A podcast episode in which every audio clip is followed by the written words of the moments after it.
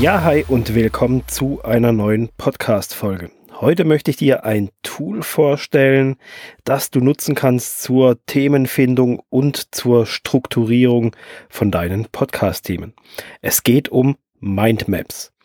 Mindmaps sind ein wunderbares Tool, um eben genau Themen zu finden und diese dann auch anschließend oder sofort zu strukturieren.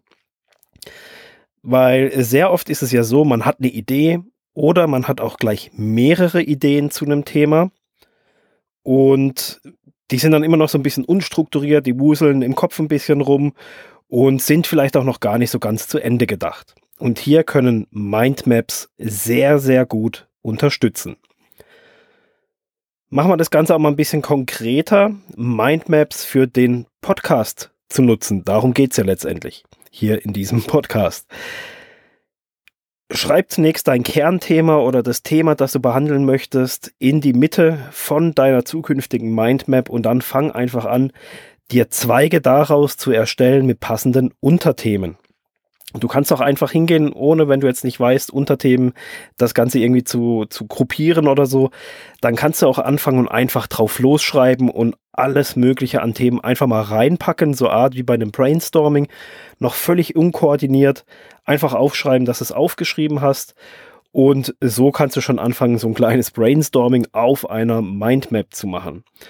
Und das ist schon fast so ein Automatismus, vielleicht auch wenn man da ein bisschen Übung drin hat, wenn du dann hingehst und am Schreiben bist, dann wirst du ganz schnell feststellen, dass du verschiedene Themen zu Themengruppen sortieren kannst, sie eingruppieren kannst und durch diese Gruppierungen, die du dann letztendlich erstellst, erhältst du auch eine Themenstruktur. Und mit der Zeit wird dir auch auffallen, dass du viele Themen, die du aufgeschrieben hast, durch diese Strukturierung, die sich aus so einer Mindmap ergibt, noch viel, viel weiter runterbrechen kannst und somit detailliertere, kleinere Themen findest und somit halt entsprechend Unterthemen erstellen kannst.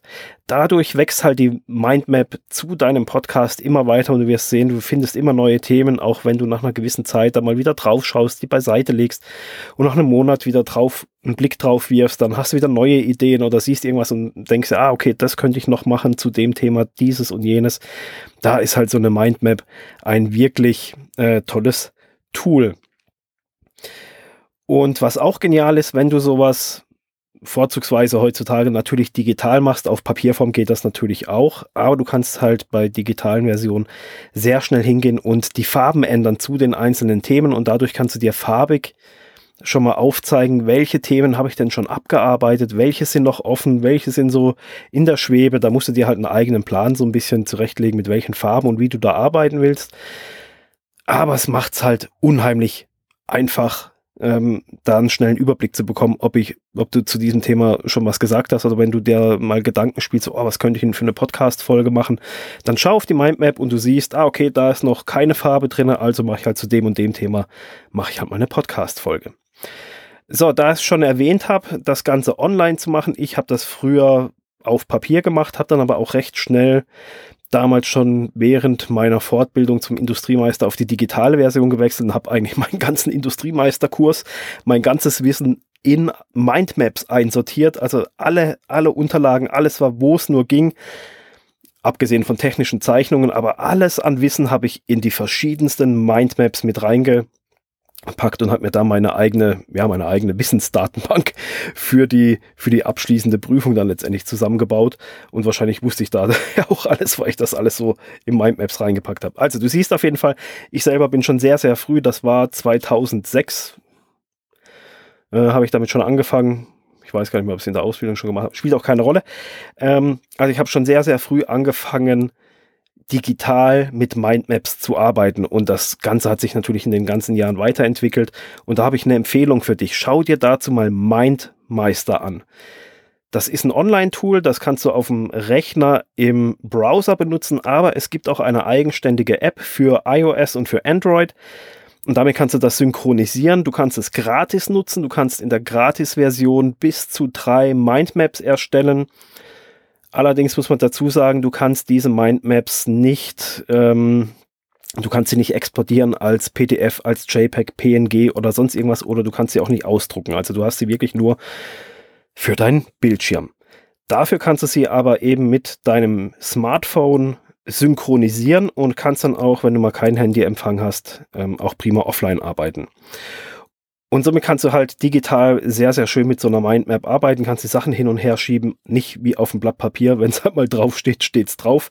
Entweder du schneidest es aus oder du schreibst es halt neu. Von dem her ist Mindmeister eine super Möglichkeit, wo ich dir sehr, sehr gerne empfehle.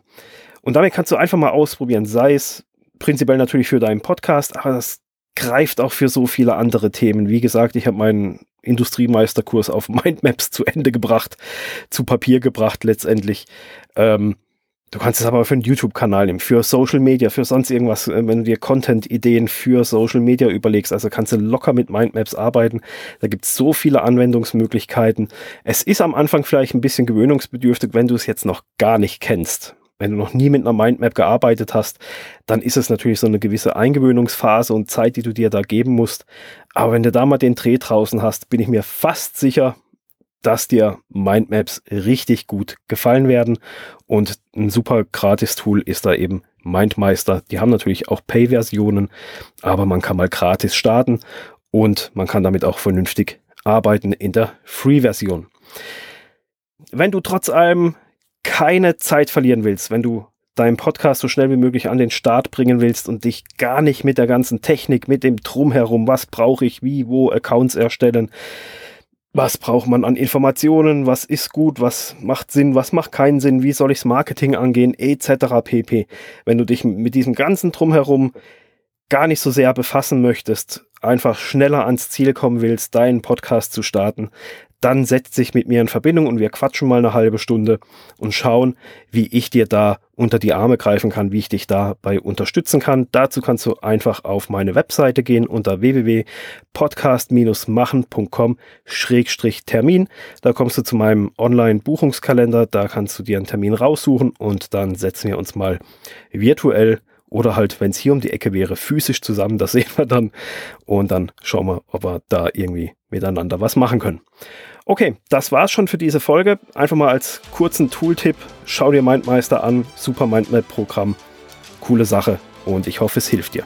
Also bis dann. Bis zum nächsten Mal. Ciao.